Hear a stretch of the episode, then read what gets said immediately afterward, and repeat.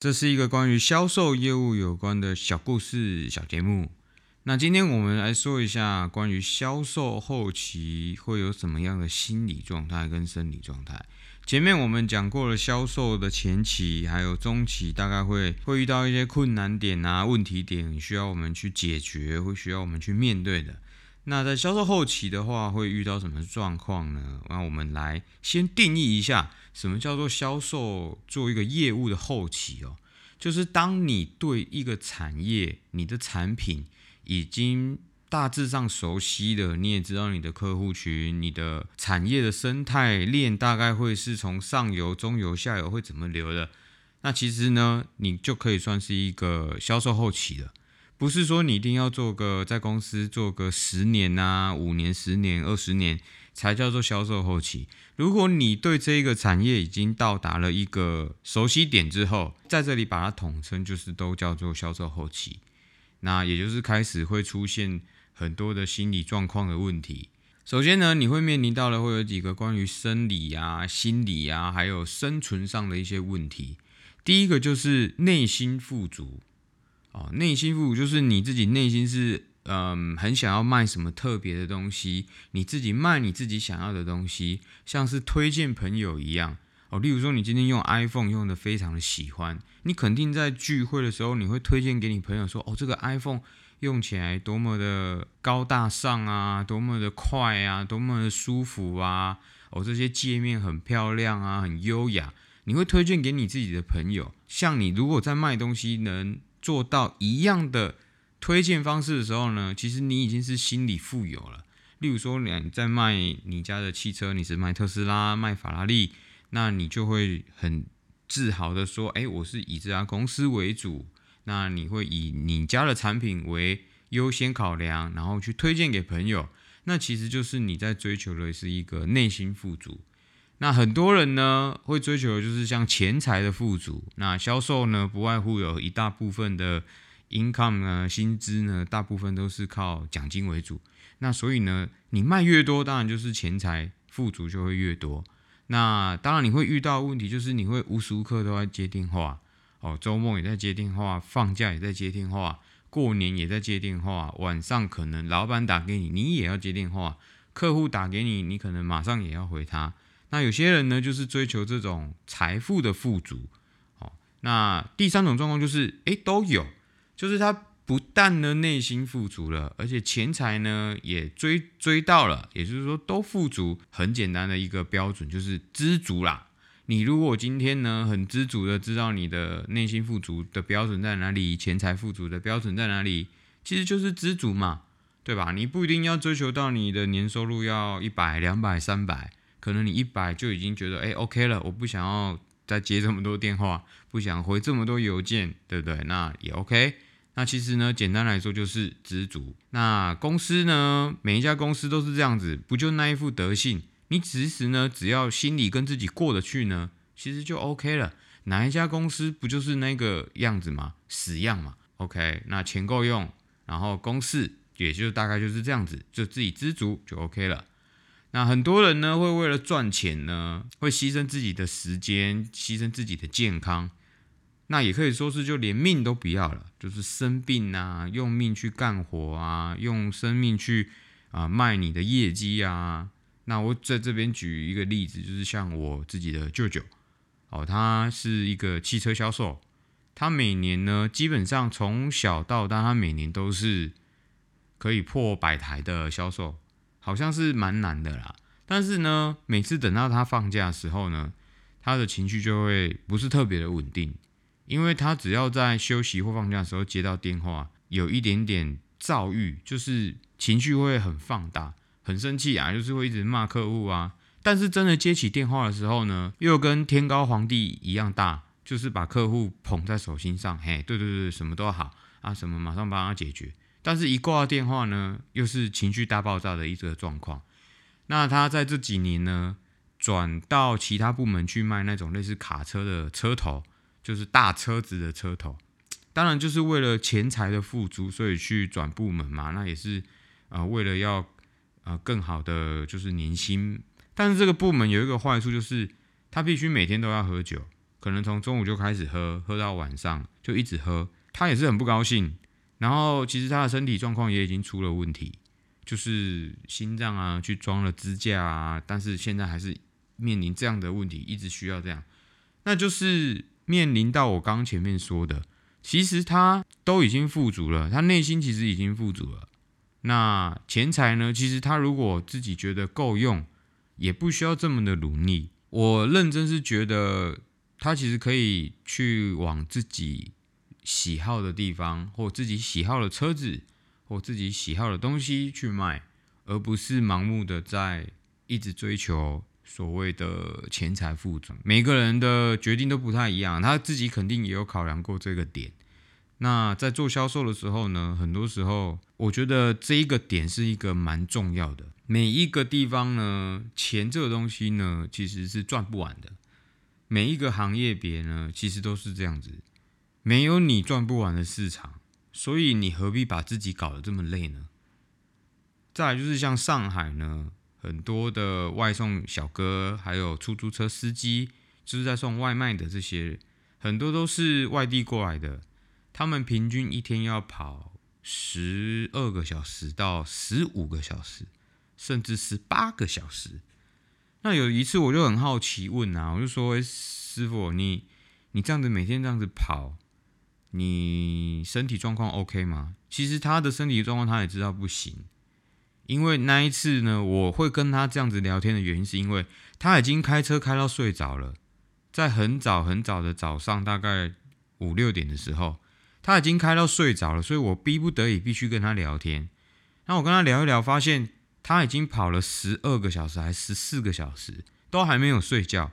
我那一趟打算是最后一趟，他跑完就要回去休息了，已经早上了。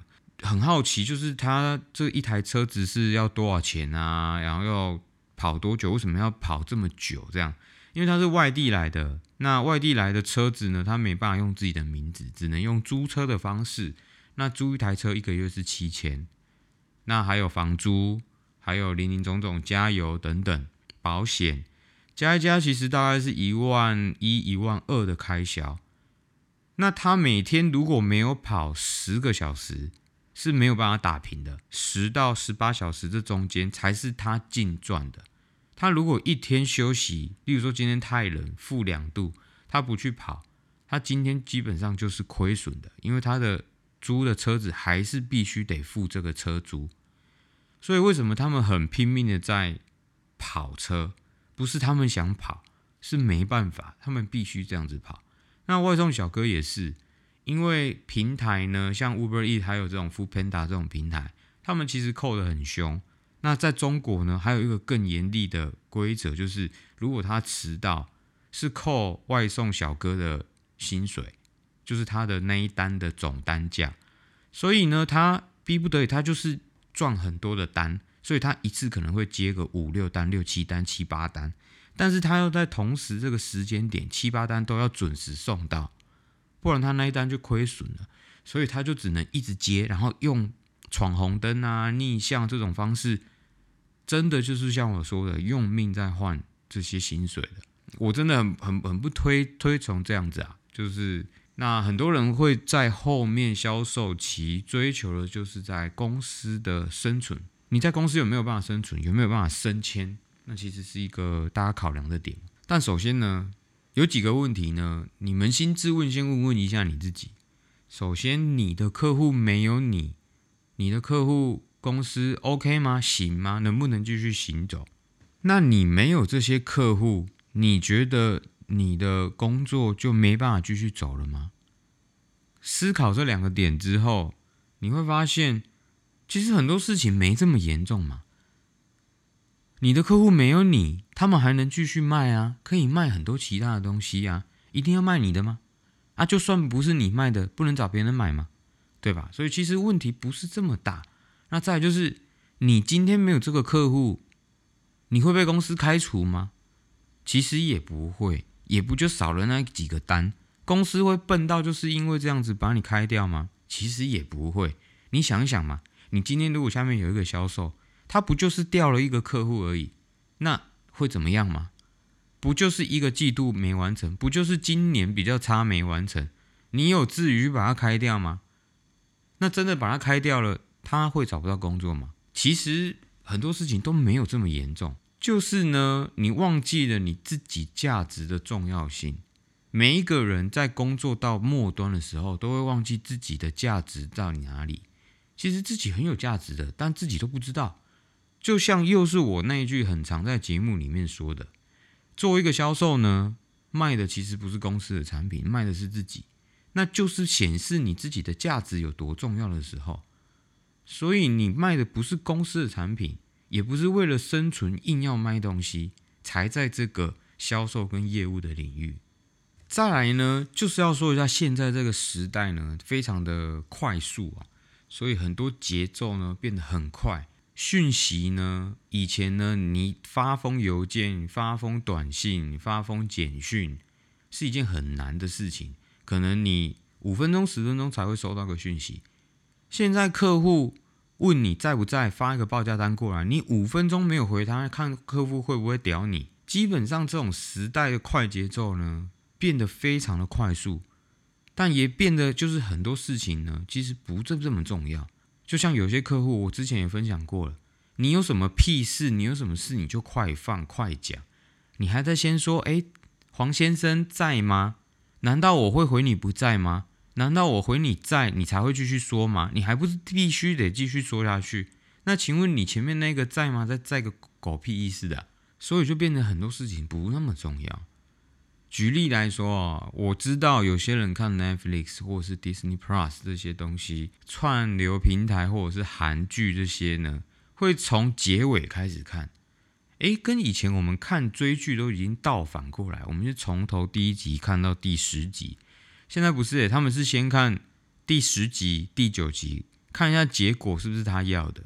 如果这个结果跟他预期的不一样，诶，那他前面就不看了，这个就弃剧了。但如果结局一样，他从第一集开始看，可能跳第一集、第三集、第五集，哦，也不会按着顺序看。那变成是现在的人做生意呢，做销售、做业务，也有一样的问题，就是他会先决定这个生意之后对我来说能得到什么，计算了很多的结果，对我来说我后面有没有影响？这个利润对我来说够不够大？这个东西对我来说之后有没有升迁的机会？我再来考虑要不要做。其实不是这样子的，就倒过来了。当然，你要先知道这个生意到底能不能做，有没有符合公司的 GP，那这是必定要做的。但是你如果计算的太多了，你这生意就会做的很难，你这个业务跟销售就很难做。我们前几集分享的，做一个销售初期，你是一个从头开始摸到尾的人。第一个，你从这个地区开始研究乱枪打鸟，再到换武器，换成狙击枪。对吧？锁定客户，慢慢一步一步推进，做了一个报价，做了一个方案，改变你的方案，然后讨论谈判，到最后签合同成交。这就是看跟你看 Netflix 从第一集看到第十集一样。但因为你已经是一个熟悉这个产业、这个产品的销售业务了，你知道怎么样可以最快达成你的利润跟你的成就，所以你可能就直接哎，这个东西可能不能做，那我就连动就不动了。看结果不行，OK，前面第一集我也不看了。好，我们先看一下，OK，这一个集团是有合作的机会，那我们试着谈谈看。好，从第一集，好，OK，那我们再从第五集，哎，直接到谈判的地方，所以变成呢这些快节奏的地方，让你会迷失在工作之中，你忘记了你最直接接触的，你最直接的感动，还有你最直接的工作成就。这些都不是快节奏能够带给你的。现在呢，我们也跟很多人合作，很多集团、很多客户。我想一想，当初我在开餐厅做餐饮业的第一批的员工，我是怎么一手一滴、一滴一滴的把他们教出去，在每一个部门、每一个工作上，第一次做一个非常完整的方案，用一周的时间，没日没夜的做。然后把自己当做是顾问公司在照顾客户，做得很认真，得到了客户很真诚的感谢。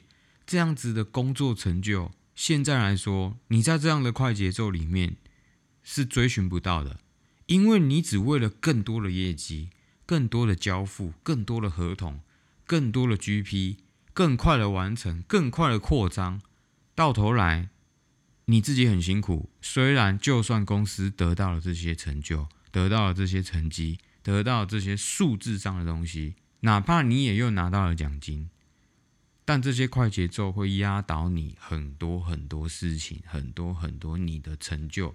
接下来我要说的就是本质很重要。所有事情、所有工作都会有一个本质。我举一个最简单的例子：上海的餐饮店啊，在每一个区域呢，基本上每三个月会汰换一轮，再来呢，半年汰换一轮，九个月汰换一轮。也就是说，三个月是一个周期。你如果撑过第一个三个月，你不一定撑得过第二个三个月。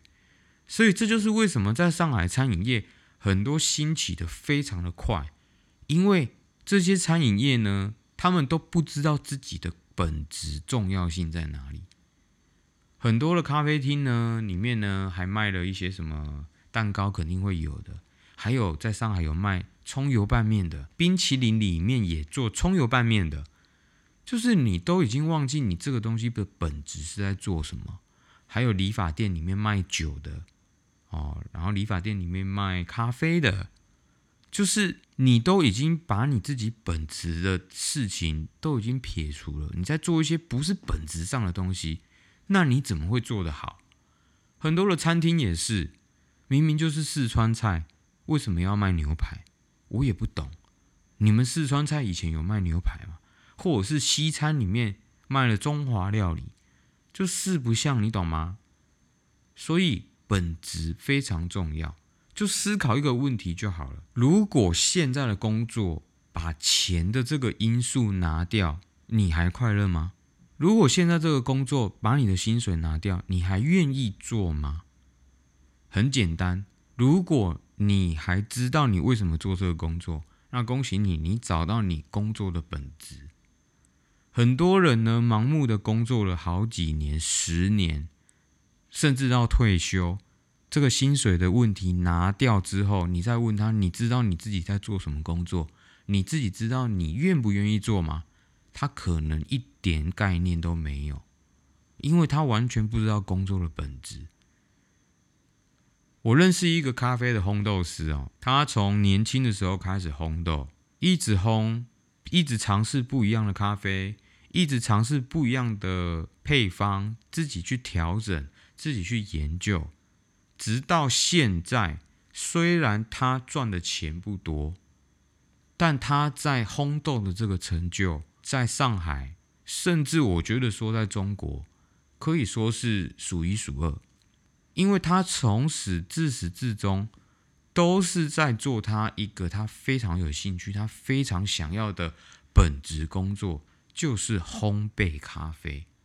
我有一个朋友，很多公司呢找他去做销售，他都不愿意去做，但他只愿意做的一个东西就是高端食材。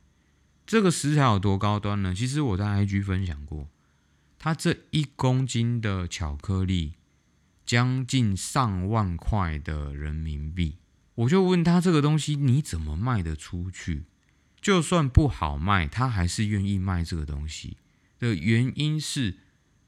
他知道这个东西的产品好在哪里，而且他没有办法再回去啊卖普通的食材，因为当你接触到高端食材之后，你很难再回去了。你知道这个东西是好的，你怎么可以还在卖很差的东西给你的客户？你还要再骗你的客户说这其实差不多？为什么他很执着的卖高端产品？就是他已经找到他工作的本质。我有一个朋友，他在西班牙念过书，也工作过。他回到中国之后呢，一心一意的就是卖西班牙的食材，包含酒、气泡水、啊火腿、任何的食材、橄榄油等等。我也问他，为什么你就只卖西班牙东西？因为他很爱西班牙，不管是这个地方还是这里的食材，他找到了他本职的工作。所以他很开心，他的内心是富足的。哪怕现在他只卖西班牙东西，对他来说不足以到非常的富有，但是他已经够饱足、够温足了。就是我前面说的，其实你只要够知足，其实就已经够了。再来就是很多像香水啊、精品啊这些，很多人是已经找到自己的本职工作了，但有些人不是，还在为了钱，是为了钱在工作。如果你今天是为了钱在工作，也没有关系，但它不是第一顺位。如果你现在把它放在第一顺位，你要有本事把它拉到第二、第三的能力。你不能一直让它处在第一顺位，因为到后面你会非常的辛苦，你会很不快乐。接下来在销售后期呢，你还需要计算的一个东西就是机会成本，你要有这个计算的能力。简单来说，定义机会成本，大家都知道，你去 Google 也会知道，就是选择另一项所损失原本项目的成本。在上海呢，有很多的神奇的工作。简单来说，例如说你今天要搬家，你如果自己搬家的话，你可能要花个四个小时到八个小时。但是如果你今天花钱请搬家公司来搬，可能只需要两到三个小时。那请问你要自己搬还是不自己搬？那就取决于你自己这个时间到底值多少钱哦，对吧？还有你的体力到底值多少钱？或者是打车，或者是叫计程车？很多人会说啊，你如果坐捷运、坐地铁，其实也能到，那你为什么不打车呢？有时候呢，你要知道，你要花很多的体力在做捷运或者是坐地铁，但是你打车不用，你可能在上面还可以做处理很多的公事，所以这就是一个机会成本。那在上海呢，就有很多这种神奇的工作，也就是说，他会帮你做这些你认为不是那么重要的事情。例如说，有一个东西叫闪送，你今天要把 A 东西送到 B 的地方去，但是你现在没有时间，有人就是专门在帮你跑腿的。哦，例如说，还有你要去考驾照，也有这种代考的。哦例如说，地铁站在检查包包的这种安检人员，还有在负责倒垃圾桶的。你在上海呢，平均每十公尺就有一个垃圾桶，那必须有人来倒这个垃圾桶，所以呢，就会开始有这种很多奇奇怪怪的工作。最奇怪的是什么？你们知道共享单车？如果你一直在这个地点非常的热门，你有想过？这些自自行车都不会满出来吗？就是如果它只能停一百台，都不会有到两百台、三百台的时候吗？上海就有一批人专门在运输这些车子到其他地方。例如说，这边的车子只能停一百台，但是已经停到两百台了，他就把它移走，他就开车来把它载载载载载载到另外一个地方不满的地方。再来就是高速公路，你们仔细去看上海的高速公路，我下次拍给你们看，在 IG 分享。高速公路从头到尾，内环、高架、中环、外环，上面都是有花的，都是有种植植物植栽的。你要想啊，这些花要多久要给他们灌溉一次啊？要多久把它们换一次花，换一次土壤？这些都是有人在做这些工作的。还有一些很奇怪的工作，就是代拍车牌，很多你想象不到的一些事情，例如说你要去缴。家里的 ADSL 的宽带啊，或者这种宽频这种网路费申办这种东西，也有人在帮你专门在做这种事情的，这也是多花一笔钱。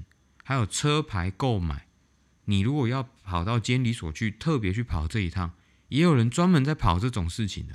简单来说，你需要去计算你能够最大化利用时间赚取金钱，赚取你要的，哪怕是。技能或者是内心富有。简单来说，今天最后的总结就是：节奏很重要，必须找到自己的节奏。工作、生活都一样，生活节奏、工作节奏都要找到自己的，不要被这个时代推着走，不要被公司还有你老板推着走。听他们在那边放一些狗屁。再来呢，找到自己的工作本质，哪怕不是工作，也找到你自己的本质，知道你自己喜欢什么。再来，第三点，计算自己的机会成本。很多时候，你的时间不需要花在很简单或很复杂的事情，或者是完全对你压根没有意义的事情。可以让别人做就让别人做，可以花钱的就去花钱，没关系，可以促进这个经济成长，对吧？最后一点，第四点，就是做一个快乐的销售。哪怕你内心是富有，还是你是追逐富金钱的富有，都无所谓，快乐最重要。做一个快乐销售，做一个快乐业务。那我们今天就到这边，谢谢大家，大家拜拜。